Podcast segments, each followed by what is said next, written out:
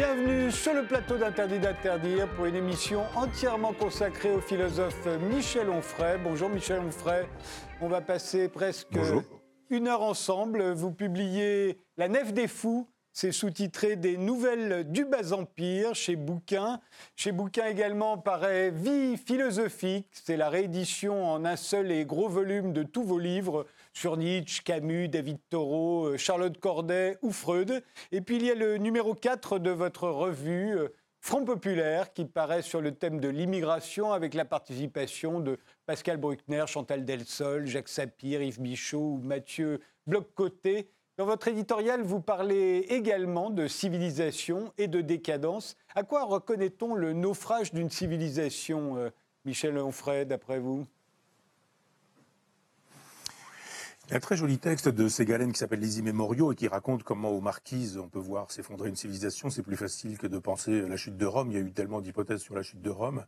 Et Ségalène nous dit très précisément, dès qu'on a cessé d'avoir la mémoire des ancêtres, dès qu'on ne sait plus raconter les généalogies, dès qu'on est perdu sur ce qui nous a fait constituer, alors la place est faite pour euh, ceux qui arriveront par la suite.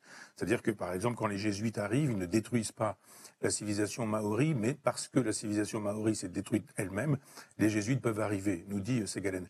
Et je pense effectivement que nous n'avons plus le souci de, de l'histoire, nous n'avons plus le souci du passé, nous détestons, nous détestons le passé, on réécrit les classiques, on n'enseigne plus un certain nombre de choses, on estime que tout ça est has-been, que c'est du passé, que on ne peut plus lire, euh, par exemple, Madame Bovary intégralement parce que c'est trop long et qu'il faut faire des digests, qu'ensuite euh, il y a des auteurs dont il ne faut pas parler parce qu'ils sont politiquement euh, incorrects. Donc je pense à ce moment-là effectivement que dans cette haine que nous avons du, passé, dans ce présent absolument impossible, et dans la configuration d'un avenir dont on ne sait à quoi il va ressembler, on est dans la situation effectivement d'une civilisation, oui, qui s'effondre. Et vous faites, vous, vous sous-titrez votre, votre livre Nouvelle du bas empire. C'est au bas empire romain que vous faites euh, allusion, bien entendu. Mais est-ce est que, est-ce que vous êtes sûr que l'empire romain s'est bien effondré à la fin du bas empire Est-ce qu'il ne s'est pas renouvelé au fond? Est-ce qu'il n'a pas perduré euh, à la fois avec le, Saint-Empire euh, romain d'Orient, euh, à, Constantinople d'abord, puis avec l'Empire chrétien tout simplement, qui lui a succédé, avec la même capitale en plus, Rome? Ah oui, mais je, n'ai jamais pensé qu'une civilisation, quand elle s'effondrait, disparaissait comme par enchantement, en ne laissant plus rien derrière elle. Il y a un moment de tuilage, et le bas-empire est un moment de tuilage, c'est-à-dire qu'on a un empire pas forcément romain, mais je dirais plutôt gréco-latin, et puis ensuite, on a un empire judéo-chrétien. Euh, et, comme il y a eu un tuilage, justement, le moment de ce tuilage, c'est le moment du bas empire. Nous vivons un moment de tuilage avec une autre civilisation qui advient. Et cette autre civilisation qui advient, bien sûr, qu'elle va procéder euh, du judéo-christianisme. Donc on va, on, va voir, euh, on voit déjà d'ailleurs un peu comment ça fonctionne. on va garder un certain nombre de schémas. Je pense que tout ce qui est péché originel, punition, confession, contrition, euh, toutes ces choses-là fonctionnent très bien aujourd'hui. Tout ce qui est très chrétien, les procédures d'aveu, je dirais, pour, utiliser le vocabulaire de Michel Foucault, euh, c'est tout ce qui fonctionne aujourd'hui. Vous n'avez, euh, vous n'avez pas bien fait dans le passé. Vous avez été des colons, vous avez été des vichistes, vous avez été des nazis, vous avez été des collaborateurs, etc., etc., etc. Et donc, demandez pardon. Et puis, effacez-vous, mettez un genou en terre, priez et peut-être on pourra vous pardonner. Donc on gardera effectivement ce schéma de la récipiscence, et puis euh, on ira vers une civilisation qui me semble être celle du transhumanisme, c'est-à-dire de l'artificialisation totale de ce qui est. Tout ce qui est nature aujourd'hui est détruit. On a la haine de la nature, même si on, fantasme une espèce de, nature d'écologie, qui est une, nature d'urbain en fait, et pas du tout de ruraux. Euh, on est dans cette haine de la nature parce qu'il faut tout artificialiser. Il n'y a pas de garçon, il n'y a pas de fille, il n'y a pas d'homme, il n'y a pas de femme. il y a ce qu'on veut il y a le projet, il n'y a pas d'enfants, euh, il n'y a pas d'adolescents, il n'y a pas d'adultes. Euh, une jeune fille comme Greta Thunberg peut être une adulte, mais en même temps un enfant dans le ventre de sa mère peut être un mort et un cadavre parce que euh, si on n'en a plus le projet, eh bien à ce moment-là on peut tuer cet enfant neuf mois, quelques jours avant qu'il ne naisse parce que ça devient quelque chose qui est légalement consenti. Donc effectivement cette artificialisation du tout, elle procède d'une partie aussi de la biotechnologie qui nous a emballé notre civilisation à partir de, je dirais, de l'invention du moteur et de l'électricité à partir du 19e siècle. Celui qui disait exactement la même chose que vous, mais il y a 30 ans, c'était Jacques Attali dans l'ordre cannibale et qui disait lui aussi on va vers une réification du monde, tout sera marchandisé et, on et ce qui adviendra, c'est aussi la, une civilisation transhumaniste. ça m'étonne que vous pensiez la même chose que, que Jacques Attali et ça doit vous étonner, vous aussi peut-être d'ailleurs. Mais ça m'étonne pas du tout, parce que lui le pense en pensant que c'est formidable, moi je le ah, pense en imaginant que c'est une catastrophe. Non, non, il, le dénonçait. Comment hein. ça je, vous, non, non, mais pas du tout. Il a écrit, il écrit un livre qui s'appelle Demain qui gouvernera le monde, qui s'inscrit tout à fait dans cette logique-là, en nous disant que c'est euh, euh, de toute façon quelque chose qui est écrit, que le monde sera gouverné un jour, et le transhumanisme procède de cette planétarisation du monde, et je vous assure que je ne pense pas comme lui sur ce sujet-là. Et ceci dit, quand je dis que le soleil se lève le matin qu'il le dit aussi, euh, on va pas commencer à dire que Attali a tort parce qu'il ne dit que des sottises et que donc le soleil ne se lève jamais le matin, qu'il se lève plutôt le soir. Donc Attali euh, travaille à ce projet. Et, moi, je travaille à, non, pas, non pas arrêter ce projet, on ne pourra pas l'arrêter, mais à simplement dire ce qu'il est et à faire savoir qu'il me paraît détestable. Mais je vous garantis qu'il le dénonce et que même dans qui, demain qui gouvernera le monde, mais ce n'est pas le sujet, euh, peu importe. Euh, dans, dans, La Nef des Fous, euh, donc votre nouveau livre. Je ne suis pas sûr, si je puis me permettre de. Si je puis me permettre de vous reprendre, je ne suis pas sûr que ce ne soit pas le sujet. C'est même très exactement le sujet. Je pense que la, la civilisation judéo-chrétienne qui disparaît sera peut-être remplacée par une civilisation que je dirais locale, qui pourrait être musulmane un temps mais euh, ça n'empêchera pas que de toute façon, il y aura à un moment donné une civilisation qui sera, elle, globale, totale, définitive, et qui sera pour le coup planétaire. donc euh, je pense que le, mixte d'Orwell, euh, le 1984, et de Huxley, le meilleur des mondes, nous montre à peu près ce vers quoi nous allons. Moi, j'estime qu'effectivement, c'est une catastrophe. Attali estime qu'au contraire, il faut appuyer à fond sur l'accélérateur, et que tout ça est formidable, et que plus vite on arrivera à ça, mieux ce sera. Moi, je pense que accélérer quand on est au bord d'une falaise, c'est pas forcément la meilleure chose qu'on ait à faire. Dans, La Nef des Fous, euh, vous déployez une verve satirique euh, euh, assez drôle. Hein. J'ai beaucoup ri, même quand on n'est pas d'accord avec vous, à mon avis, on peut en rire, parce que les exemples sont fort bien choisis et c'est bien écrit. mais vous y dénoncez une société entièrement gagnée par l'islamo-gauchisme. Or, on a entendu les accusations d'islamo-gauchisme proférées par Jean-Michel Blanquer, puis par Frédéric Vidal. On les a accusés de relayer des fantasmes d'extrême droite, euh, de ne pas savoir du tout de quoi ils parlaient. Euh, c'était un mauvais procès qu'on leur faisait. J'imagine que vous étiez de leur côté quand vous avez entendu ça. Ben, vous savez, le négationnisme consiste à dire que le réel n'a pas eu lieu, voire que le réel n'a pas lieu. Il n'y a pas eu de chambre à gaz, voilà, il n'y a pas d'islamo-gauchisme. Jadis, déjà, il n'y avait pas de théorie du genre. Donc l'affaire était réglée, circulée. On ne va pas discuter avec vous puisque vous fantasmez sur une réalité qui n'existe pas. Donc il y a des gens qui, effectivement, euh, croient ce qu'ils voient, je pense que c'est mon cas, et puis d'autres qui voient ce qu'ils croient. Et c'est le cas d'un certain nombre de gens qui estiment qu'ils ont décidé que ça n'existe pas, donc ça n'existe pas. Or, c'est un concept. Quand ces gens-là nous disent le CNRS a décidé que ça n'était pas un concept scientifique. J'adore le concept scientifique. Tous ces gens qui parlent de fachosphère, qui parlent d'extrême droite euh, à tout bout de champ, euh, qui estiment qu'il y a des vigistes et des pétinistes. Moi, par exemple, quand j'ai créé cette revue avec Stéphane Simon, euh, Bernard Lévy et quelques autres, Jean-François Kahn ou Jacques Julliard, par exemple, ont estimé que j'étais Doriot. Ça, c'est extrêmement scientifique. Euh, d'imaginer qu'une revue qui n'était pas encore écrite, euh, on était en train de, travailler à sa construction, et puisse être comparée euh, aux thèses fascistes de Doriot qui a porté l'uniforme nazi sur le front russe. C'est-à-dire ce sont ces gens-là, ce sont les mêmes qui nous disent qu'il n'y a pas d'islamo-gauchisme, qui nous disent que tout ça n'est pas très scientifique et que la scientificité, euh, ça permettrait de parler de fachosphère, par exemple, ou de traiter de pétinistes ou de, de type d'extrême droite, quiconque ne penserait pas comme eux. Donc ça fait bien longtemps moi, que j'ai plus, plus de soucis de de, ce que disent ces gens-là. Je vois le réel.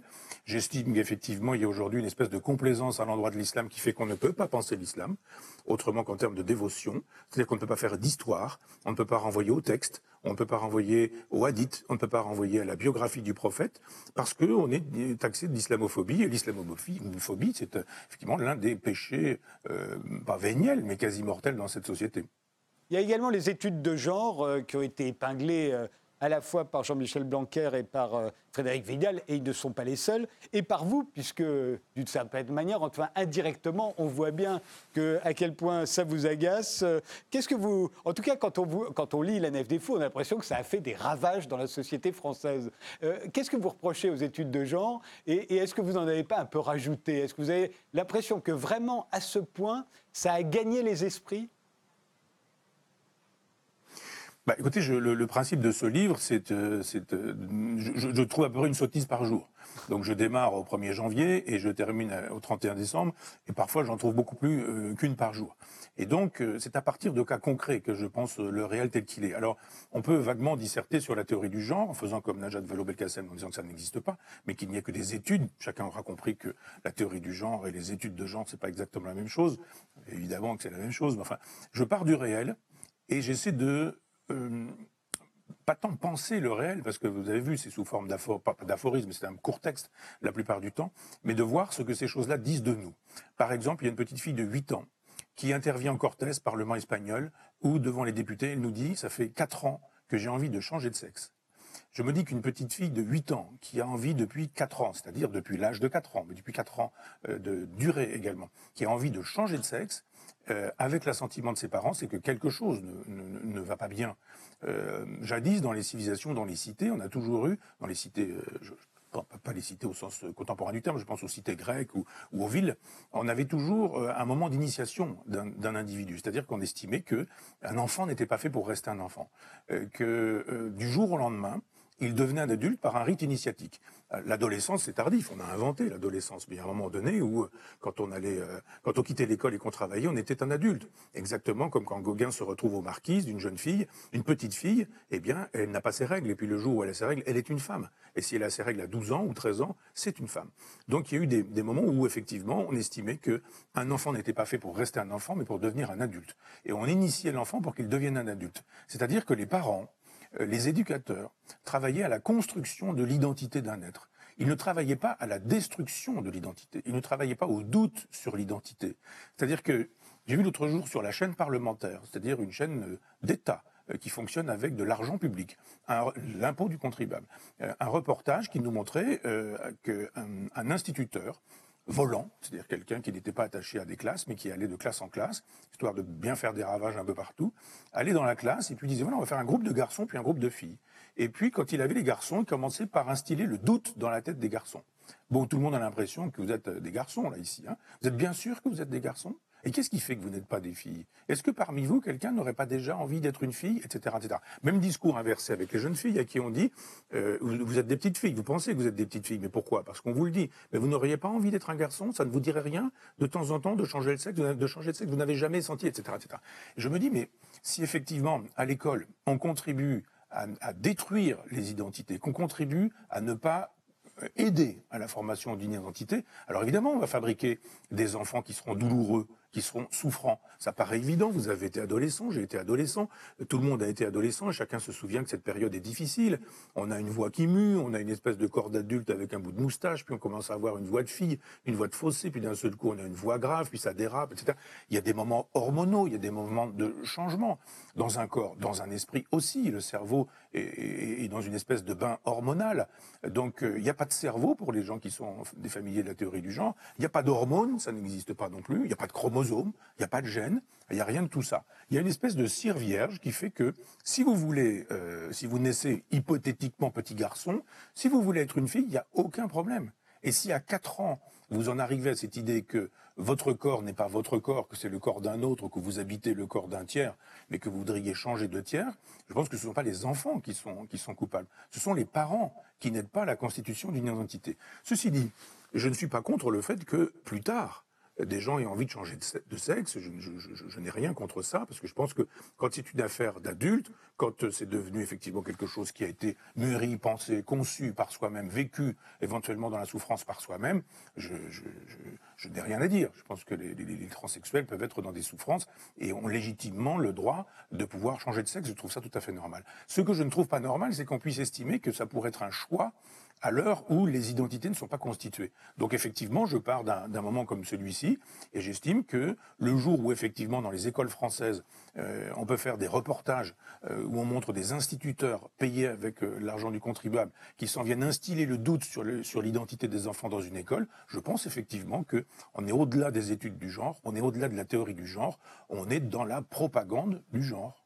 Mais vous pourriez imaginer, Michel Onfray, je suis sûr que vous ne seriez pas contre, l'idée que euh, autrefois, on aurait pu envoyer un instituteur pour euh, distiller le doute, par exemple, sur les croyances religieuses des élèves. ils étaient persuadés d'être catholiques, croyants, chrétiens, tout simplement parce que leurs parents l'étaient, et on aurait pu leur dire, mais est-ce que tu l'es vraiment? Et après tout, ça ne serait pas grave que de distiller le doute, puisqu'ils pourraient très bien, ensuite, une fois adultes, changer d'avis, ou changer de religion, ou revenir à leur religion, etc., etc. Comme cette petite fille qui dit j'ai envie de changer de sexe, mais enfin, on ne l'a pas opérée sur la table euh, de la classe. Euh, on la laisse dire qu'elle aimerait changer de sexe, et puis on verra bien le jour où elle est adulte. Elle aura eu le temps, si elle le veut, de changer d'avis. Ne croyez-vous pas?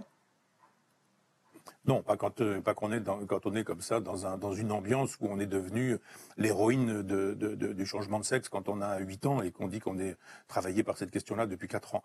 Euh, je pense que le, doute, vous avez raison, il faut l'enseigner, mais à un certain âge, j'ai été professeur de philo pendant 20 ans, pensez bien que le doute, c'était ma méthode. Un prof de philo digne de ce nom, euh, il, est, il est socratique, il, il interpelle les élèves, il les questionne, il fait fonctionner le doute, mais c'est un doute méthodique, pour reprendre l'expression de Descartes. C'est-à-dire, c'est pas une fin en soi, le doute. Le doute, pour le coup, c'est une méthode pour qu'on parvienne à quelque chose d'autre. Euh, moi, j'aime beaucoup les livres de morale de la Troisième République et de l'école républicaine. Et ils étaient construits crescendo, c'est-à-dire qu'il fallait enseigner aux enfants un certain nombre de choses qui, évidemment, euh, ne sont pas forcément des, euh, ne sont pas restées des valeurs aujourd'hui, mais il y avait un moment donné où on arrivait à Dieu. Et on n'enseignait pas le Dieu de la Bible, on n'enseignait pas le, le, Dieu d'Isaac et de Jacob, pour utiliser les expressions de Pascal, mais le Dieu des philosophes. C'est-à-dire que c'était le Dieu de Benjamin Franklin. Et on enseignait en France une espèce de déisme laïque et républicain. On n'enseignait pas l'athéisme, mais on enseignait un certain type de Dieu qui n'était pas forcément le Dieu du Coran, qui n'était pas le Dieu de l'Ancien Testament ou du Nouveau Testament. Donc on peut euh, imaginer que ce déisme-là est l'occasion de ne pas faire fi de la transcendance chez un enfant. Il y a un, goût pour le sacré, il y a un goût pour la transcendance, il y a un goût pour ce que Nietzsche appelait les arrière-mondes. On ne peut pas faire comme s'il n'y avait rien de tout cela. Donc on peut envisager qu'on puisse enseigner des spiritualités. Pas une spiritualité en disant c'est la seule, c'est la bonne, mais des spiritualités. Le défenseur de la civilisation que je suis est le défenseur des civilisations. Et, j'estime que plus il y aura de civilisations, plus il y aurait de civilisations, mieux ce serait. Plus il y a d'espèces animales, plus les gens sont contents. Je ne vois pas pourquoi. Euh, plus il y a de langues, plus les gens sont contents. Mais d'un seul coup, euh, il faudrait qu'il y ait peu de civilisations et qu'on finisse par une seule civilisation qui serait celle du consumérisme américain, avec le transhumanisme qui fait qu'on n'aurait plus que des, que des projets. Non, je pense qu'il faut défendre des civilisations et que si à l'école on utilise le doute, il doit être méthodique pour parvenir à un certain type de vérité qui rende possible la vie sociale, la vie commune, la vie communautaire. On est passé d'un excès, effectivement, l'école républicaine enseignait la soumission de la subjectivité à la totalité ou à la collectivité. Aujourd'hui, c'est très exactement l'inverse. On a totalement inversé les valeurs et on estime qu'il faut soumettre la collectivité et la communauté aux subjectivités et qui plus est aux subjectivités minoritaires. Euh, quand Tocqueville écrit dans la démocratie en Amérique que la démocratie est une catastrophe parce que c'est la tyrannie des majorités, de la majorité, je me dis, mais ce serait formidable qu'on ait la tyrannie de la majorité. Or là, on a la tyrannie des minorités. Je ne dis pas que les transsexuels n'existent pas et ne devraient pas exister, ou que c'est une anomalie, etc., etc. Je dis qu'ils sont minoritaires et qu'ils ont droit à un traitement de faveur, bien sûr, mais sans imaginer que cette minorité devrait pouvoir devenir une majorité. Je pense que euh, c'est la même chose avec tout ce qui a été marge euh, chez les philosophes de la déconstruction. Ça a pu être chez Deleuze, le schizophrène, chez Foucault, le fou, euh, l'hermaphrodite aussi chez Foucault, le prisonnier chez Foucault également. On a estimé que d'un seul coup, il fallait en finir avec le centre de la page et faire de telle sorte que les marges, deviennent le centre. Je ne suis pas de ceux qui disent que c'était bien que le centre ignore les marges, mais je pense que les marges ignorant le centre, c'est pas bien non plus. Il faudrait donc faire de telle sorte qu'on puisse avoir un équilibre entre les, marges et le centre pour faire de telle sorte que chacun puisse trouver euh, l'occasion de, fabriquer une communauté. Nous ne fabriquons plus de communauté. On est dans une somme d'autisme, encore que l'autisme, l'utilisation du mot va m'être reprochée, mais de, solipsisme, je dirais, une somme de solipsisme, chacun étant lui-même sa propre fin, disant j'y ai bien droit, je veux bien, euh, j'ai envie le matin de me réveiller comme un garçon, le midi d'être une fille, l'après-midi éventuellement de changer, et puis le soir d'être dans l'indétermination, et j'ai bien le droit de ça. Et, parfois, on, agresse le prof à qui on a dit euh, non, ne m'appelez pas monsieur, je suis madame, et qui appelle madame quelqu'un qui décide dans l'après-midi qu'il est devenu neutre et qui le soir redemandera qu'on l'appelle madame, etc., etc. Il y a un moment donné où les caprices solipsistes ne peuvent pas faire la loi d'une collectivité ou d'une communauté. Euh, on enseignait jadis qu'il n'y avait pas de subjectivité, mais que de la communauté. Aujourd'hui, on enseigne l'inverse. Il n'y a que des subjectivités et aucune communauté. Le, décolonialisme, l'indigénisme, ça aussi, ça fait partie de ce que l'on appelle l'islamo-gauchisme. Euh, vous le dénoncez à plusieurs reprises dans, la Nef des Fous. Euh, euh, en même temps, quand je vous lis, j'ai l'impression qu'il il ronge notre société jusqu'au plus haut sommet de l'État. Or, euh, le décolonialisme est combattu par euh, Jean-Michel Blanquer, par Dominique Vidal, par euh, Gérald Darmanin, par les intellectuels, Pierre Nora, Marcel Gaucher. je dirais les trois quarts, voire les quatre cinquièmes des intellectuels sont contre les indigénistes. les militants indigénistes ne sont jamais invités à la télévision, dans aucune émission, nulle part. Comment, là aussi, expliquez-vous qu'ils fassent de tels ravages Euh, je ne regarde pas toute la télévision, je ne sais pas s'ils existent à la télévision ou pas. Ceci dit, la télévision, c'est plus là où ça se fait aujourd'hui. Hein. Je pense qu'il y a des télévisions alternatives, il y a des chaînes YouTube, il y a des occasions de communiquer euh, qui ne passent pas par la, par la télévision. Euh, Soral n'est jamais invité à la télévision. Euh, il a un nombre considérable de gens qui sont abonnés à sa chaîne YouTube. Alain de Benoît n'est jamais invité à la télévision et il a aussi des lecteurs. Je pense que la télévision n'est pas le lieu d'expression de, de, la totalité de la vie intellectuelle. Vous le savez très bien, vous avez été l'un des animateurs de, cette vie culturelle. Et voilà, enfin, je ne voudrais pas parler d'autres cas, mais je veux dire, quand on prend par exemple le viol de 500 femmes euh, en Allemagne un 31 décembre, ça a été euh, analysé par les indigènes de la République qui nous ont expliqué que vos vieilles catégories du genre, il y a un violeur, c'est un salaud, et des violés, ce sont des victimes, ces catégories-là ne sont plus les bonnes. Les bonnes catégories, c'est de savoir si on est racisé ou si on n'est pas racisé. Le violeur était-il racisé? S'il l'était, alors ça n'est pas un violeur. Ça n'est pas mon explication, mais je vais vous la donner et elle est quand même assez sidérante. Euh, j'ai lu chez Ouria Boutelja et chez quelques que chez quelques autres que euh, Diallo par exemple, j'ai lu que c'est ces, garçons qui étaient violeurs, arabo-musulmans est-il dit, c'est l'expression qui est donnée pour les qualifier, ces arabo-musulmans, quand ils violaient parce qu'ils étaient racisés, ne faisaient jamais que recouvrer par la violence ce que les blancs leur avaient ôté par une autre violence. Cette fameuse contre-violence que Sartre théorise dans la critique de la raison dialectique. Cette fameuse contre-violence, elle est une violence légitime aux yeux de ces gens-là. Pour une raison bien simple, c'est qu'il y a eu colonisation, et cette colonisation a fait que les, blancs, quoi qu'ils fassent, ont toujours tort, et les noirs, je mets des guillemets à tout ça, quoi qu'ils fassent, ont toujours raison. Pour une raison très freudienne, pour le coup c'est Freud qui rend possible ce genre de sottise, parce que finalement, euh, les inconscients communiqueraient et se transmettraient de manière phylogénétique. C'est-à-dire que s'il y a trois siècles, quatre siècles, dans votre famille, il y a eu euh, un traumatisme, ce euh, traumatisme, il est toujours dans votre propre conscient. Moyennant quoi Vous dites, mais en 1492, les Blancs sont arrivés aux Antilles et ont massacré un certain nombre de populations créoles, de sorte que moi, dans mon inconscient, en 2020, euh, moi qui suis black, par exemple, eh bien, il y a ce traumatisme. Et il y a même des gens qui expliquent que ce traumatisme, il n'est pas que psychologique ou psychique, mais qu'il est aussi physiologique, qu'il est également anatomique. Donc ça veut dire que quoi que vous fassiez, vous êtes du côté du bien, vous pouvez faire ce que vous voulez, y compris violer, ou vous êtes du côté du mal, vous pouvez faire ce que vous voulez, vous faire violer aussi, de toute façon, vous avez tort. Donc on estime que les violeurs, pour le coup, étaient en train de recouvrer une violence que les Blancs leur avait euh, ôté. C'était donc une certaine contre-violence qui disposait de sa légitimité, pendant que cette femme, elle, elle descendait des Blancs qui eux-mêmes avaient infligé cette violence au peuple qu'on dit aujourd'hui racisé. C'est évidemment une démonstration qui n'est pas la mienne. Je rapporte simplement cette démonstration pour expliquer que quand on vous dit effectivement que des femmes qui se font violer sont des coupables pendant que des hommes qui les violent, sont des victimes, j'estime effectivement que c'est assez problématique d'en appeler au décolonialisme et de mobiliser Michel Foucault ou Jacques Derrida pour ces choses-là. Mais Michel Onfray, euh, il nous reste juste une minute avant de faire une pause, mais on a utilisé à peu près les mêmes procédés pour excuser, euh, au nom de la lutte des classes, le fait que des, euh, des bonnes assassinent leurs patrons, que des ouvriers s'en prennent à, la bourgeoisie. c'est une vieille antienne. Euh, de savoir que la victime euh, aurait des excuses, pas des droits, mais des excuses à mal se comporter vis-à-vis de ceux qui, l'ont, euh, qui en ont fait une victime, justement. Mais il nous reste juste une minute, après on fait une pause. Euh, oui, c'est le statut de la contre-violence. Si vous voulez, faisons notre pause et on reparlera de la contre-violence et du statut de la violence chez Engels, chez Sartre et quelques autres qui estiment effectivement qu'elle est la coucheuse de l'histoire. On fait une pause, on se retrouve juste après.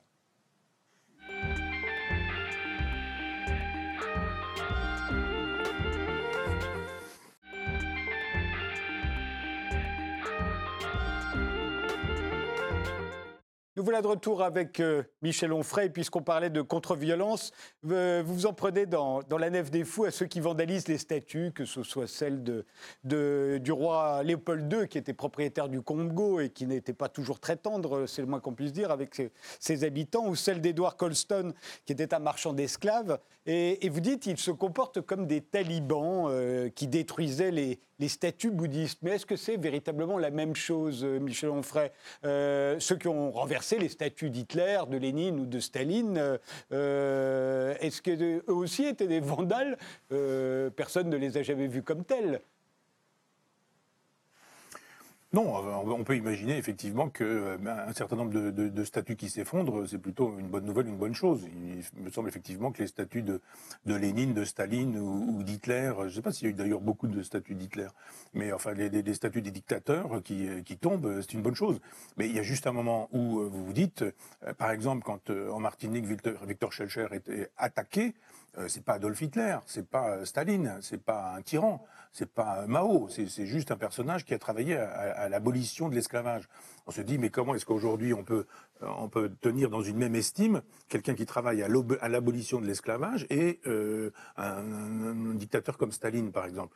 Il y a juste un moment donné où il faut comprendre que euh, ce qu'on reproche à Schellcher, ça n'est pas d'avoir été l'abolitionniste que l'on sait, c'est d'avoir récupéré la cause abolitionniste qui aurait été uniquement la cause des Noirs.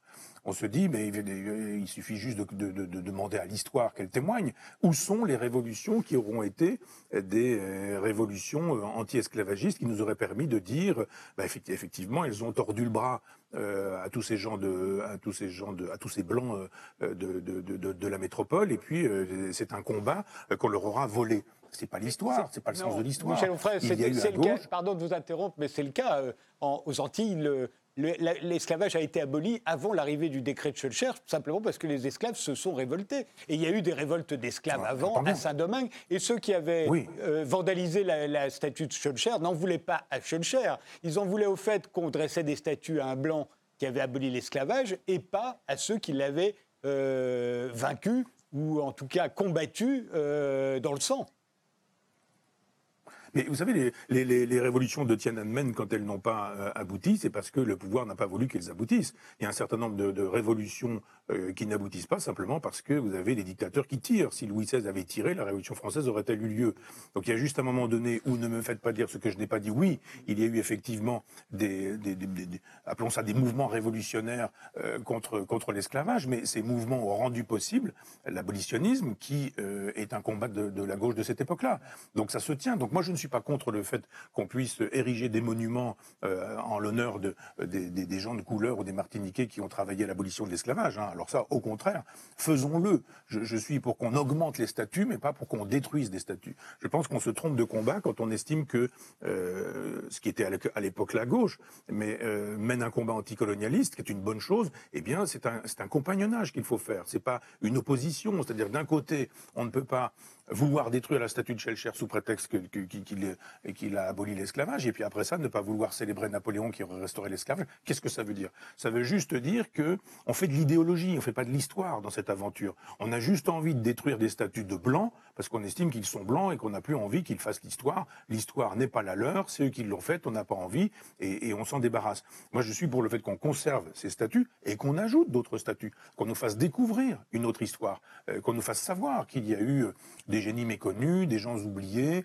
des révolutionnaires qui ont contribué à, la cause abolitionniste, et, c'est une bonne chose. Je suis moi-même probablement victime de mon éducation qui fait que je ne connais pas le, détail de, ces combats-là. Je, vais souvent en Martinique, j'achète des livres qu'on ne trouve que là-bas et qui sont extrêmement intéressants et qui montrent qu'il y a effectivement des scientifiques, qu'il y a des, agronomes, qu'il y a des gens dont, on ne parle pas effectivement euh, dans, les, dans, la, pays, dans la civilisation judéo-chrétienne blanche. Je, suis prêt à, le, à, le, à, en convenir puisque je l'ai lu, je le vois, ces choses-là m'intéressent. Je dis simplement que sur le mode de la violence, ça ne m'intéresse pas. Cette violence qui a été générée par 1793, le tribunal révolutionnaire, la terreur a rendu possible un Marx qui lui-même estime que, un Marx et un Engels qui estiment que la violence est chose de l'histoire et qu'elle est nécessaire et qu'elle est même utile. Et puis on arrive à un Sartre qui estime que après, euh, après la Tchéka, euh, l'Union soviétique, le goulag, etc., que euh, la violence révolutionnaire n'est jamais qu'une contre-violence et que cette contre-violence, elle est légitime parce que ça n'est pas la même chose de dégorger quelqu'un euh, parce qu'il aurait été un fils d'exploiteur ou un, exploiteur lui-même plutôt que de dégorger un esclave. Moi, je suis très camusien sur ce terrain-là. J'estime que un homme, ça s'empêche que tout ce qui est destruction de statues, qui s'appelle vandalisme, hein, destruction de livres, c'est aussi du vandalisme, interdiction de conférences, je suis pas hollandiste, hein, je suis peu suspect de défendre François Hollande, mais quand François Hollande est interdit de faire une conférence dans une université et qu'on déchire son livre, eh bien, euh, c'est pas François Hollande que je défends, c'est pas le livre de François Hollande que je défends, c'est la possibilité pour un homme de pouvoir s'exprimer, de pouvoir dire ce qu'il pense, et pour d'autres, la possibilité d'aller faire savoir qu'ils ne sont pas d'accord en débattant avec des arguments intellectuels. Mais euh, là, vous signalez des abus, il y en a dans dans tous les domaines. Mais quand vous dites que vous êtes, vous êtes contre le déboulonnage des statuts, sachant que ça n'est pas de la violence, le déboulonnage des statuts, alors ce serait une violence symbolique. Quand on déboulonne une statue, même si c'est parce, qu'il est, parce que la, personne est, blanche, euh, euh, ça n'est pas attaquer euh, des gens vivants parce qu'ils sont blancs. Mais vous-même avez établi une partie de votre réputation intellectuelle sur le déboulonnage de statues. Quand vous vous attaquez à Freud ou, au Marquis de Sade, vous vous attaquez, euh, et vous vous y attaquez vraiment, vous déboulonnez leur statut, ce sont des, ce qu'on pourrait qualifier de, de vaches sacrées ou de monstres sacrés dans notre civilisation. Or, vous les attaquez et vous ne faites pas de quartier à ce moment-là. Oui, mais vous avez, je vous ai dit tout à l'heure effectivement que euh, le déboulonnage d'un certain nombre de statuts me paraissait euh, utile et nécessaire.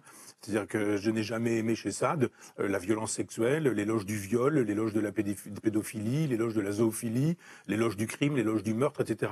Bon, effectivement, j'ai jamais non plus aimé Staline, j'ai jamais non plus aimé Lénine, j'ai jamais aimé non plus Mao, je n'ai pas non plus aimé Saddam Hussein, et ça a fait partie des, des statuts que j'ai volontiers fait, fait tomber. Mais j'ai pas fait tomber de toute, euh, euh, toute, l'histoire de la philosophie occidentale. J'ai fait 12 ou 13 volumes d'une contre-histoire de la philosophie où j'ai révélé l'existence d'un certain nombre de philosophes dont on ne parlait euh, jamais, ou de gens qu'on connaît simplement pour un livre ou une réputation, Jean-Marie Guyot, son esquisse d'une morale sans obligation ni sanction, ou alors des philosophes comme Antiphon d'Athènes dont on parle assez peu, ou des gens comme les frères et sœurs du libre esprit. Donc je n'ai pas fait que détruire des statues, j'ai érigé aussi des statues. c'est la même chose avec Freud. Je veux dire, cette idée que je ne vais pas rentrer dans le détail, mais on pourrait passer une heure sur Freud, mais cette idée que Freud serait présenté comme un grand libérateur des femmes, alors qu'il n'y a pas plus misogyne que lui, un grand libérateur du sexe, alors qu'il estimait que eh, les homosexuels étaient des gens ratés et, arrêtés en route, euh, un personnage qui aurait défendu euh, toute libération sexuelle, alors que finalement il défendait très exactement l'inverse, euh, la répression, la répression politique, qui a eu des sympathies pour Mussolini, qu'il a eu des sympathies pour le chancelier Dollfuss, qui était un austrofasciste. ça me paraît normal de dire, vous avez le droit d'aimer Freud, mais sachez que Freud c'est ça, et puis aimez-le pour ce qu'il est. Mais il n'est pas du tout un grand libérateur des femmes, c'est au contraire un, réactionnaire qui ne soignait pas les pauvres parce qu'il estimait qu'il y avait un bénéfice à la maladie et qui prenait très cher euh, pour euh, soigner un certain nombre de riches, en sachant très bien que sa psychanalyse ne fonctionnait pas. C'est ce qu'il dit lui-même dans sa correspondance en disant que c'était un blanchiment de nègres. Donc je détruis pas les statues pour le plaisir de détruire des statues. quand je détruis la statue Freud, j'ai lu l'œuvre complète de Freud. C'est-à-dire que j'ai fait la même chose avec Sade. Euh, j'estime faire un travail informé, euh, un travail d'historien, de contre-histoire pour le coup. Mais pour moi, le problème, c'est de proposer des contre-histoires. C'est pas d'effacer toute l'histoire. Je pense que euh, tout ça se tient quand vous parlez de ces choses-là comme si c'était des choses séparées. Je sais bien que vous ne le faites pas, mais que c'est le principe de, de l'entretien. Mais tout ça se tient dans une même configuration qui est la haine du passé et la réécriture du passé. On est très exactement dans la perspective d'Orwell. Hein. Mais euh, quand on veut déboulonner la, statue de Colbert, on n'efface pas Colbert, on n'efface pas l'histoire. La statue euh, la statification, c'est une lecture de l'histoire à la gloire d'un certain nombre de grands personnalités du passé qui se révèlent euh, parce que les époques changent, parce que les jugements changent. Tout à coup, on se dit, bah, celui-là, on a peut-être eu tort de lui ériger une statue. Et, et au fond, le travail qui n'est pas fait de la manière aussi érudite que vous l'avez fait vous sur Freud, mais le travail qui est fait sur Colbert est du même ordre. C'est de dire, ben voilà, le type que vous révérez depuis longtemps, il n'est peut-être pas aussi bien que vous le dites. Bah, écoutez, je viens de faire un livre sur De Gaulle et, Mitterrand, qui s'appelle Vie parallèle. Euh, François Mitterrand était euh, très compagnon de la cagoule, un, groupement, enfin une, espèce de secte d'extrême droite, euh, très opposée à la, démocratie et qui faisait l'éloge de la, violence, justement. Il a été vichiste, il a été maréchaliste, il a été pétiniste, il a été girodiste. Il a été le compagnon d'un certain nombre de gens d'extrême droite pendant toute son existence. Le dernier repas qu'il fait à l'Élysée, c'est en compagnie de Jean d'Ormesson, qui est quand même un grand bavard dans Paris, et, il lui parle à ce moment-là de la formidable puissance du lobby C'est-à-dire que du début jusqu'à la fin, cet homme qui aura été effectivement euh, d'extrême droite pour moi du début jusqu'à la fin, qui aura en plus de ça euh, trahi les socialistes, trahi le socialisme, détruit le socialisme, cet homme-là effectivement n'était pas un personnage euh, admirable d'un point de vue des critères d'aujourd'hui. Mais je ne suis pas de ceux qui estimeraient qu'il faudrait débaptiser la bibliothèque François Mitterrand. Euh, je ne crois pas que, ce serait très intelligent de, le faire. Simplement, il faut faire de l'histoire. Eh bien, je préférerais que les gens puissent nous faire un, bon livre sur Colbert en nous expliquant pourquoi Colbert était détestable, fasse une contre-histoire de Colbert, si vous voulez, utiliser mon vocabulaire, plutôt que d'estimer qu'en faisant tomber une statue, on aura réglé le problème. Parce qu'un jour, on fait tomber une statue, puis après, on fait tomber un homme. Et puis après, quand l'homme est tombé, eh bien, euh, on lui donne des coups. Puis après, quand on lui donne des coups, on lui coupe la tête. Et puis, etc., etc. Ça commence comme ça, parce que euh, on commence par brûler des livres, puis on finit par brûler ceux qui écrivent les livres. On commence par décapiter des statues, puis après, on, continue par euh, décapiter des hommes sous prétexte qu'ils seraient issus de la pensée de cet homme qui avait été statufié. Je trouve que tout ce qui est euh, violence aujourd'hui euh, est une mauvaise chose. On est en train de répandre de la poudre partout, et je, crois qu'à chaque fois qu'il y a des crépitements d'étincelles, c'est une catastrophe pour l'histoire. Je ne parle même pas de civilisation, mais je pense qu'on peut s'écouter, on peut s'entendre, on peut débattre, on peut expliquer, faire des colloques, des bouquins, faire avancer ses idées, montrer que, Colbert était un sale type. Euh, tout ce qu'on veut, je veux bien, tout ça est tout à fait audible et défendable. Et même expliquer que Schulcher était une catastrophe, etc. Mais il faudrait tout faire. C'est-à-dire, il faudrait aussi que la gauche puisse expliquer que quand elle colonise, euh, quand elle colonise l'Algérie, par exemple, elle le fait parce que Jules Ferry, qui est un homme de gauche, euh, a décidé qu'il fallait le faire. Et à ce moment-là, supprimer toutes les écoles Jules Ferry, euh, les rues Jules Ferry, toutes les mentions de Jules Ferry, etc., etc. Donc, il y a un moment donné où, quand on commence, on ne sait plus où s'arrêter. C'est-à-dire, il n'y a pas une figure historique qui tiendra le coup et on enlèvera toutes les plaques des rues, on détruira toutes les statues, euh, on détruira tous les portraits, on brûlera toutes les peintures, on cassera toutes les statues qui ont constitué euh, notre civilisation judéo-chrétienne. Et je pense que le but, c'est un peu ça, c'est d'illustrer ce, terrible propos du, passé faisant table rase. J'ai l'impression, quand on, quand on vous lit, en tout cas quand on lit La Nef des Fous et même euh, le numéro 4 de, de la revue Front Populaire qui vient de paraître, qu'au fond, ce qui est en train de, de peut-être de conduire notre civilisation au naufrage vient souvent de l'extérieur. En fait, c'est souvent des, apports de l'extérieur qui euh, viennent ébranler, au fond, notre confort intellectuel. mais on pourrait dire aussi que ça vient de l'intérieur. Euh, après tout, on est une civilisation vieillissante, la démographie n'est plus vraiment de notre côté. Euh, en 1900, euh, les Européens représentaient un, homme sur quatre euh, sur Terre. Euh, c'est pour ça qu'ils ont pu conquérir l'Afrique aussi facilement. Il y avait 100 millions de gens en Afrique, c'était un continent totalement vide. évidemment, les choses sont en train de devenir différentes aujourd'hui. et en 2050, si l'on regarde les projections, plus d'un homme sur deux sera asiatique, un sur cinq sera africain, et, les, les, Européens, même les Blancs en général, ce sera plus qu'un homme sur neuf. Euh, donc euh, forcément, on va devenir à notre tour une minorité. Et, euh, ça, ça ne vient pas de l'extérieur, c'est de nous-mêmes. Ah oui, je suis entièrement d'accord. Hein. Je, vous ai parlé tout à l'heure de Ségalen en vous disant que c'était euh, l'analyse que Ségalen faisait sur la disparition, pour expliquer la disparition des marquises. C'est l'effondrement d'une civilisation sur elle-même qui fait que cette civilisation disparaît et que d'autres peuvent, euh, peuvent, peuvent s'installer. De fait, moi, j'ai rien contre les, les, migrants ou les immigrés, j'ai rien contre l'islam.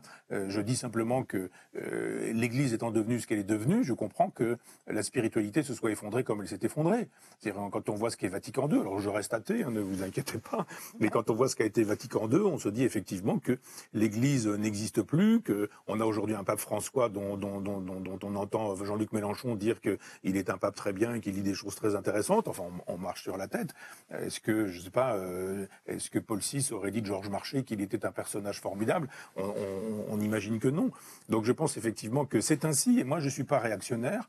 Je ne suis pas conservateur non plus. Je ne suis pas un, optimiste de, comme, comme je sais pas les, les gens comme euh, les, gens qui votent Le Pen ou, ou peut-être euh, Éric Zemmour, en estimant qu'il faut arrêter tout ça, il faut euh, faire marche arrière et qu'en faisant ceci et cela, en expulsant des gens, en interdisant d'autres personnes, en, réglant le problème avec des miradors ou des frontières, on sauvera notre civilisation. Non, je suis je suis pas pessimiste pour autant, mais je suis un tragique.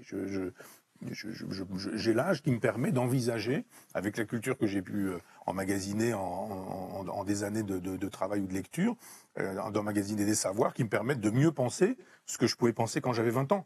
C'est-à-dire que quand euh, je lisais Malraux à 20 ans et qu'il parlait d'Assur, de Sumer, de Babylone, des Scythes, des Hittites, etc., je, je, je, ne suivais pas trop parce que je comprenais pas tout. Et puis quand j'ai fait ma thèse sur, en partie sur Spengler, je ne comprenais pas tout non plus parce que quand il parle des, des mathématiques des Ioniens et qu'il met ça en relation avec les mathématiques baroques, bah, si on ne sait pas ce que sont les mathématiques des philosophes ioniens et ce que sont aussi les mathématiques baroques, on comprend pas grand-chose. Et puis il y a un moment donné où quand on a suffisamment de culture et de hauteur, on peut comprendre ce que Hegel a pu écrire sur les civilisations. Et à ce moment-là, dire mais c'est ce qui nous arrive.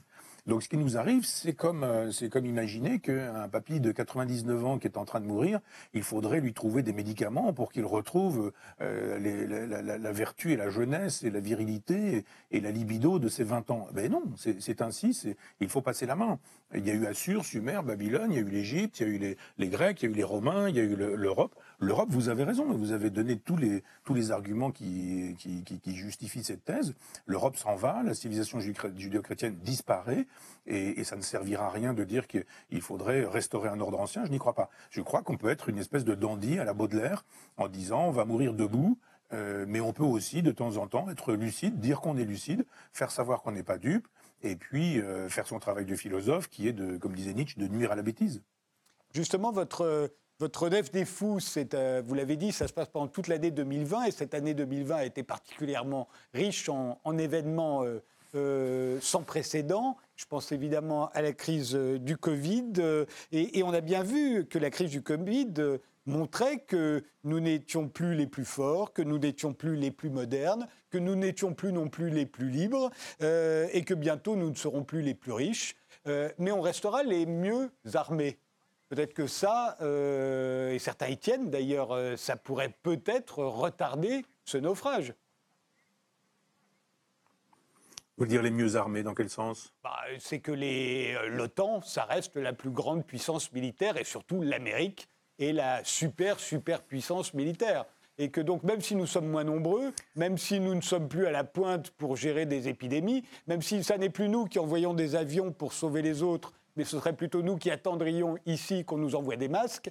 Euh, on est quand même les mieux armés, on a encore la technologie.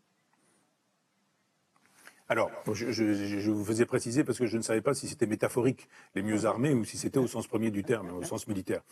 Euh, vous savez, il y a un très gros livre de Clausewitz qui, euh, qui s'appelle De la guerre, qui fait 5 ou 600 pages, qu'on ne peut plus lire aujourd'hui. Ça ne présente plus aucun intérêt, sauf quand vous êtes dans une école de guerre, parce que euh, Clausewitz vous raconte ce qu'étaient les, les, guerres napoléoniennes et puis les, guerres anciennes. Euh, Junger a bien pensé la question de la guerre quand elle est devenue mécanique, à partir de 14-18, et il y a quelque chose dont, dont euh, Clausewitz parle peu, mais, c'est un tout petit texte, c'est une petite conférence, ça se trouve pas dans De la guerre, mais c'est un texte qui s'appelle De la guérilla, ce qu'il appelle la petite guerre. Et je pense que nous nous trompons en imaginant qu'il nous faut des armes qui ne serviront à rien.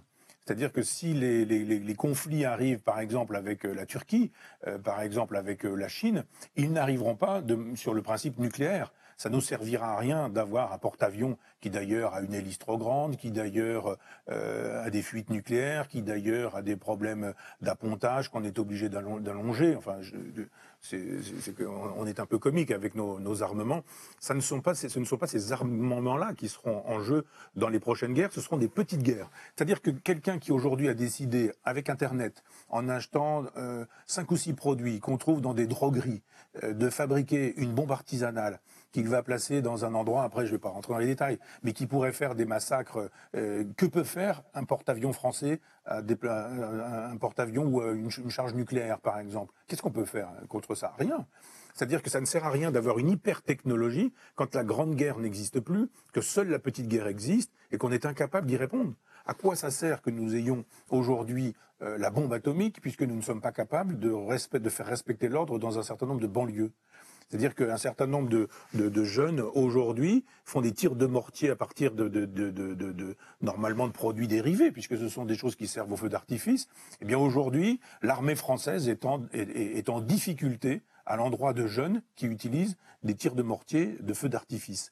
Donc, à un moment donné, il faut arrêter dans les écoles de guerre de croire qu'on va encore s'opposer sur le mode de la guerre froide à la Russie, euh, à la Turquie, à la Chine je ne sais quoi. C'est n'importe quoi ferions mieux de collaborer avec, euh, avec la Russie, d'imaginer ce qui est envisageable euh, justement avec une grande perspective européenne à l'endroit de la Turquie telle qu'elle existe aujourd'hui de manière très impérialiste. Et, et, ça, ça suppose de la diplomatie. Et je pense que plutôt que d'avoir des bombes atomiques efficaces, nous ferions mieux d'avoir une diplomatie. Nous avons eu longtemps une école diplomatique française. Le français a longtemps été la langue diplomatique. La diplomatie aujourd'hui, c'est n'importe quoi. C'est n'importe quoi. Où sont nos grands diplomates? Euh, si, il y a Hubert Védrine qui est un, personnage remarquable, mais, où sont-ils les autres qui seraient susceptibles justement d'avoir des postes qui rendraient possible justement des, interactions entre notre civilisation et d'autres civilisations qui sont dans des logiques de tectonique des plaques? Je pense que notre armée ne sert pas à grand-chose euh, eu égard aux conflits qui sont les nôtres ou les, conflits réels euh, de, guerre civile en France. On, dit mille, endroits qui sont des territoires perdus de la République. Et on n'est pas capable de, les, de restaurer la République dans ces, dans ces quartiers-là. À quoi ça sert d'avoir ces, bombes atomiques? Regardez dans ce village qui a été euh, ravagé par une coulée de boue, euh, qui a perdu son pont, etc. J'ai vu un mois plus tard que des gens étaient encore en train, d'une rive l'autre, de se passer des nourritures avec un système de cordes et de filins. C'est-à-dire qu'une armée digne de ce nom, elle arrive, et le génie déploie un pont, et 24 heures plus tard, on peut passer d'une rive l'autre. C'est-à-dire que nous ne sommes pas capables aujourd'hui d'installer le pont du génie militaire qui permet à, un village coupé en deux euh, de pouvoir euh, fonctionner à nouveau. Non, je pense que notre armée, et hélas pour, hélas pour les militaires, hein, qui le savent bien, qui n'ont pas d'argent, qui n'ont pas d'armes, vous avez aujourd'hui, dit-on, un hélicoptère sur deux qui sert de, de pièce pour, euh, pour, pour l'autre hélicoptère. C'est-à-dire nous avons une, flotte qui est, qui est catastrophique. Donc effectivement, s'il s'agit de se mettre sous le parapluie américain, eh bien ce ne sera pas comme ça gentiment parce que les Américains nous aiment. Ce sera pour qu'on continue à aller dans le sens de cette civilisation transhumaniste qui est portée par les États-Unis. La, suite de la civilisation, c'est plus l'Europe, c'est terminé. C'est euh, au moins euh, le, c'est au moins les États-Unis. À quoi il faut ajouter C'est probablement la Chine et l'Inde. Michel Onfray, euh, euh, le quotidien Libération a fait euh, scandale cette semaine avec une couverture où il laissait entendre qu'il y avait toute une partie des électeurs de gauche qui avaient participé à l'élection d'Emmanuel Macron en 2017. Emmanuel Macron a été élu par une majorité de professeurs socialistes, que toute une partie de cet électorat de gauche s'apprêtait à ne pas revoter Macron euh, l'année prochaine aux élections présidentielles euh, et qu'il ne ferait pas barrage au Front National. On a beaucoup reproché à Libération euh, d'avoir l'air de dire qu'il souhaitait qu'il n'y ait pas de barrage contre le Front National. Vous-même, qu'en pensez-vous? Qu'en pensez-vous à la fois de cette querelle et, du fait qu'un que certain nombre de gens prétendent que toute une partie de la gauche ne votera pas Emmanuel Macron et laissera éventuellement euh, être élu Marine Le Pen Écoutez, je vais vous étonner, mais bravo à Libération. C'est pas mon genre de le dire habituellement, mais bravo à Libération. Moi, j'ai longtemps lu Libération quand Libération était de gauche, avant que ça devienne le journal de Bernard Tapie, de, d'Yves Montand, de Signoret, de Vive la crise, de la, du tournant de la rigueur, de 83, etc. Et là, d'un seul coup, on retrouve effectivement un grand journal qui fait vraiment un travail de journalisme et qui fait pour le coup un travail de gauche, pour moi. C'est-à-dire effectivement de dire, euh, regardez ce qui a lieu c'est regarder le réel. Il y a peu de gens qui à gauche regardent le réel. Il y a beaucoup de gens qui, qui regardent l'idéal et qui se moquent du réel.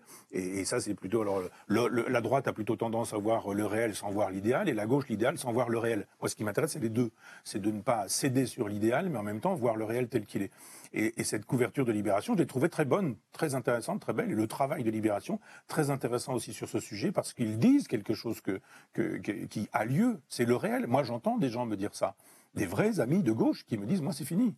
Moi, il y a très longtemps, j'ai dit, mais vous êtes des idiots utiles du, libéralisme, on vous, met Marine Le Pen devant le nez, et vous finissez toujours par voter le soir du premier tour euh, pour un président de la République qui, de toute façon, défendra Maastricht et les Maastrichtiens. Ça y est, les gens ont compris. Ils, ont compris le mécanisme, ils ont compris qu'on leur mentait. Euh, Sarkozy vient d'être condamné, mais on s'en fout de cette condamnation. Moi, ce qui m'intéresserait, c'est que Sarkozy soit condamné pour avoir mis à la poubelle le référendum des Français en 2005, le traité constitutionnel que les Français refusent quand en 2008 il devient le traité euh, de Lisbonne et qu'on inflige euh, au peuple français qui avait dit non un oui que euh, l'Assemblée nationale et le, et le Sénat concoctent. On se dit mais là il y a un procès à faire. Il y a un coup d'État ici, à ce moment-là. Donc les gens ont commencé à comprendre. 1992, euh, Maastricht, si on, est, on votait non à Maastricht, on était un fasciste, on était un nazi, on était un, un pécor, un paysan, un sous-diplômé, un bac moins 10, etc., etc. Les gens se sont fait humilier, ils n'ont rien dit. Après ça, quand euh, on disait, bah, attendez, il y a un problème, vous oubliez le peuple quand même. Moi, quand je disais ça, dans, dans, dans, dans le Figaro, il y avait une pleine page dans le, le Monde euh, une une du Monde avec ma tronche, comme si j'étais en prison, euh, pour dire que je faisais le jeu du Front National. Trois jours après, Le Monde qui refaisait une photo avec moi et qui redisait très exactement la même chose. Mais ces gens-là déroulent le tapis du Front National depuis des années. Si on leur dit, ils nous disent que c'est nous qui sommes des fascistes, des néofascistes, des crypto-fascistes, etc. Ils ont compris enfin qu'un certain nombre de gens euh, ne sont plus dupes de ce jeu-là et, se disent eh bien la prochaine fois je n'irai pas. Donc de, sorte que euh, effectivement il y a des gens qui pourront ne pas voter Macron pour faire barrage, ne pas voter pour les clients qui ne leur plairaient pas, et puis éventuellement voter même le fameux vote révolutionnaire pour Marine Le Pen, comme jadis Chirac avait appelé à voter euh, Mitterrand pour mettre à la porte Giscard. Donc je pense qu'effectivement c'est bien que Libération se soucie de ce dossier-là, s'en empare, réfléchisse à cette question. C'est une question vraiment d'actualité. Et moi ce qui m'étonne, c'est que les gens aient pu imaginer que euh, que Libération souhaitait que, Marine Le Pen soit élue. C'est pas possible. C'est pas dans l'ADN de Libération. Donc, euh, ce qui est plutôt dans l'ADN d'un Libération euh, d'une gauche qui avait ma faveur à cette époque-là, enfin qui, qui, a toujours ma faveur, c'est effectivement de dire attention au réel, regardez le réel. si vous si vous voulez honorer votre idéal, faites-le à partir du réel, mais ne dites pas que le réel n'a pas eu lieu. Dernière question, Michel Onfray. Vous, qu'est-ce qui vous sépare encore de Marine Le Pen? Eh ben, il faudrait qu'elle ait un corpus doctrinal qui soit clair et qui soit lisible. Euh, voilà quelqu'un qui, euh, depuis qu'elle fait de la politique, euh, est passé par, par, tous les stades. C'est-à-dire qu'elle elle a, elle a pris l'idéologie de son père clé en main. Ensuite, euh, elle a pris une idéologie qui était celle de Philippot. Maintenant, elle écrit dans l'opinion que finalement l'euro, l'Europe, le marché, tout ça, c'est formidable. Ça fait quand même euh, quelque chose de sinusoïdal. Moi, je vote pas pour des gens, je vote pour des idées. Euh, quand Mélenchon était contre le traité de Maastricht et qu'aujourd'hui il nous dit qu'il est contre, ne peut pas estimer que quelqu'un peut diriger le pays, euh, s'inscrire dans l'histoire de France quand il n'a pas su ce qu'était euh, la réalité du monde et comment il n'a fait pour ne pas saisir la réalité du monde. Donc euh, Marine Le Pen, elle est une héritière, et puis là, elle est en train de se dire, mais comment puis-je arriver au pouvoir? Qu'est-ce que je pourrais bien dire qui, qui, qui m'y conduirait, etc. Ça n'est pas une femme de conviction, et, moi, je ne voterai que pour quelqu'un qui soit une personne de conviction. Merci Michel Onfray d'avoir passé euh, toute cette émission avec nous. C'est moi. Euh, la Nef des Fous, ça vient de paraître chez Bouquin. Vie philosophique, c'est une réédition. C'est également chez Bouquin. Et puis il y a le numéro 4 de votre revue Front Populaire. Merci de nous avoir suivis et rendez-vous au prochain numéro.